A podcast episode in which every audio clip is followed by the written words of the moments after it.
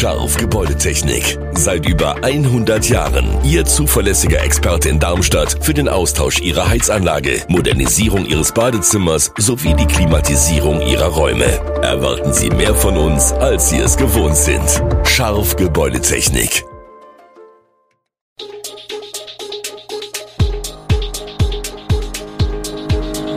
Gude, unser morgendliches News Update. Das Wichtigste aus Südhessen für Sie im Überblick. Guten Morgen aus Darmstadt an diesem 9. Februar. Neue Entwicklungen im Fall der getöteten Aldi-Mitarbeiterin, erste Bilanz zum Kulturpass und was Rechtsextreme auf TikTok gefährlich macht. Das und mehr hören Sie heute im Podcast. Der Autokonzern Mercedes prüft den Verkauf seiner bundesweit 80 Niederlassungen mit 8000 Beschäftigten. Für die Darmstädter Mercedes-Mitarbeiter kommt diese Nachricht völlig überraschend. Der Betriebsratsvorsitzende Klaus Schollmeier übte scharfe Kritik an den Überlegungen und sprach von einem Schlag ins Gesicht der Kolleginnen und Kollegen.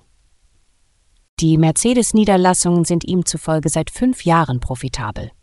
Der Stuttgarter Konzern betonte, dass nach guten Erfahrungen in verschiedenen europäischen Märkten nun auch hierzulande geprüft werde, wie die konzerneigenen Niederlassungen eigenständiger aufgestellt werden könnten. Die Beschäftigungssicherung für alle Tarifmitarbeitenden bis Ende 2029 soll Bestand haben. Das Darmstädter Mercedes-Haus an der Kreuzung Rheinstraße und Berliner Allee wurde erst 2018 eröffnet. Die AfD ist auf der Social-Media-Plattform TikTok so aktiv wie keine andere Partei. Mitglieder der AfD, deren gesichert extremistischer Jugendorganisation Junge Alternative und der identitären Bewegung IB fluten TikTok mit ihren Inhalten, erreichen viele Menschen. Denn TikTok gehört zu der meistgenutzten App der 14- bis 29-Jährigen.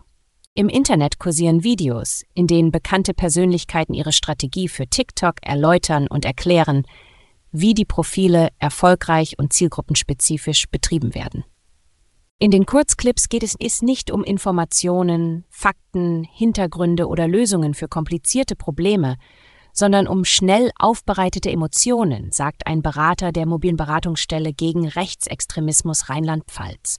Häufig nutze die AfD die Reden im Bundestag und in den Landtagen dafür, um Videos für TikTok zu produzieren, statt auf der Plattform inhaltlich zur Debatte über ein Thema beizutragen.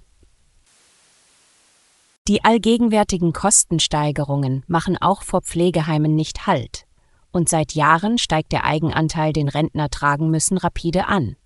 Eine Analyse im Auftrag der Krankenkasse DRK Gesundheit ergab, dass ein Drittel der Heimbewohner Hilfe zur Pflege bekommt. Ähnliche Zahlen zeigen sich auch in Darmstadt. Der durchschnittliche Eigenanteil in den 16 stationären Darmstädter Pflegeeinrichtungen liegt aktuell bei 2900 Euro. Darmstädter Senioren wird im Mittel eine Rente von 1000 Euro ausgezahlt. Einige Senioren können diese Lücke selbst überbrücken.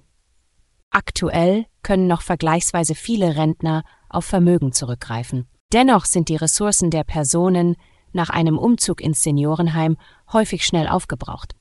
Bei Beratungsbedarf hilft der Pflegestützpunkt Darmstadt, dessen Mitarbeitende rund um das Thema Pflege beraten. Derzeit erhalten etwa 35 Prozent der Bewohner, das entspricht 530 Personen in der stationären Altenhilfe in Darmstadt Hilfe zur Pflege, Tendenz steigend. Ins Konzert, Kino oder Theater gehen, ohne dafür bezahlen zu müssen. Das ist mit dem Kulturpass seit Juni vergangenen Jahres auch im Kreis Großgerau möglich. Das Angebot gilt für alle, die 2023 volljährig wurden. Dafür brauchten sie sich lediglich online registrieren und schon wurde ihnen ein virtuelles Guthaben in Höhe von 200 Euro freigeschaltet. Damit sparten sie sich nicht nur den Ticketpreis fürs Konzert oder Theater, sondern kamen auch ohne zu zahlen ins Museum oder hatten die Möglichkeit, sich mit Büchern auszustatten. Ziel des Programms sei es, jungen Menschen einen unkomplizierten Zugang zu Kulturangeboten zu verschaffen. Von Juni bis Dezember haben sich im Kreis Großgerau laut Kulturstaatsministerin mindestens 892 junge Menschen registriert und ihr Budget freigeschaltet. Hessenweit waren es laut dem zuständigen Ministerium mindestens 19.000. Bundesweit waren es 285.000. Noch bis Ende 2024 können sie ihr Guthaben einlösen. Die Tötung einer Aldi-Angestellten Mitte Januar in Walldorf hat für Entsetzen gesorgt. Zeugen haben nun ausgesagt, dass es für die Kunden zunächst nicht möglich war, aus dem Laden zu fliehen, da die Türen offenbar automatisch verriegelt wurden.